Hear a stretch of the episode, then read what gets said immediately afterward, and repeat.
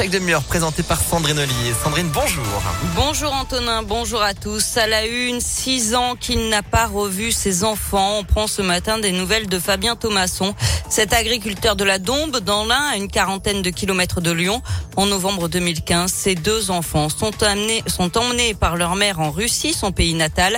Depuis, Fabien n'a plus de nouvelles de ses deux fils, ni aucun contact.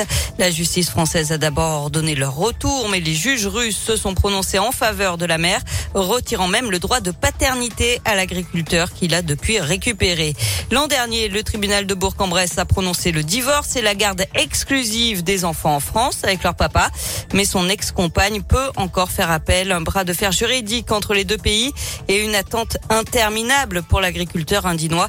Stéphanie Thomasson est la sœur de Fabien. Fabien est anxieux parce qu'il n'a toujours aucune nouvelle de ses enfants. Anxieux comme tout parent, je pense actuellement euh, dû à la crise sanitaire parce qu'il bah, il sait pas du tout si ses enfants sont en bonne santé euh, là-bas. Aujourd'hui, euh, le plus grand a quand même 10 ans et le deuxième a 8 ans. Au moment du départ, ils avaient 3 ans et 1 an respectivement. Il n'a jamais baissé les bras, mais c'était dur, c'était long. Il a fallu beaucoup de patience parce que 6 ans pour obtenir un divorce, c'est pas un, laps de temps normal. Et en même temps, il se dit qu'il est reparti pour de longues procédures juridiques. Donc il s'arme de nouveau de patience et, et il a besoin bah, du soutien de tout le monde justement par rapport à ces longs mois et ces longues années qui l'attendent. Et une réunion publique de l'association pour les enfants de Fabien se tiendra demain à 10h à la mairie du Planté, son village situé près de Villars-les-Dombes. L'occasion notamment de faire un point sur les avancées judiciaires de cette affaire et de soutenir Fabien. Cécile Bourgeon, placée sous le statut de témoin assisté dans l'affaire de violence sur son autre fille, la petite sœur de Fiona. C'était en 2013. La fillette avait alors un an et demi. Des hématomes avaient été retrouvés au niveau de son oreille. Pour rappel, Cécile Bourgeon purge actuellement une peine de 20 ans de réclusion criminelle, reconnue coupable de la mort de sa fille Fiona, tuée à Clermont-Ferrand et dont le corps n'a jamais été retrouvé.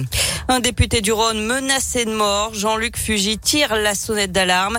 Élu LREM, il a reçu une quinzaine de lettres depuis juillet 2021 menaçant de le décapiter ou de le tuer par balle. Il a décidé d'en rendre public quelques-unes. La ZFE a-t-elle du plomb dans l'aile à Lyon? En tout cas, la région devrait donner un avis défavorable à son extension aux véhicules des particuliers les plus polluants. Elle votera vendredi prochain, le 11 février. La santé est sacrifiée sur l'autel de la politique politicienne, dénonce la métropole de Lyon. La zone à faible émission doit entrer en vigueur en septembre prochain.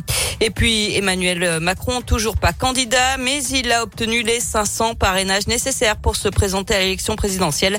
529 au total pour le chef de l'État.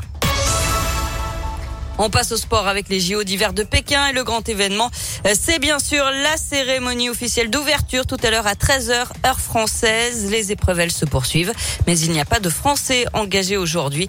Hier, je vous rappelle les qualifications pour la finale du ski de boss de la championne olympique en titre, Perrine Lafont et de Benjamin Cavé. Les épreuves auront lieu ce week-end. En attendant, il y a du basket ce soir, 18e journée d'Euroleague. L'Asvel est toujours à Istanbul et affronte l'Anadolu FS à 18h30 avant de revenir au championnat. Ce sera dimanche avec la réception de Strasbourg.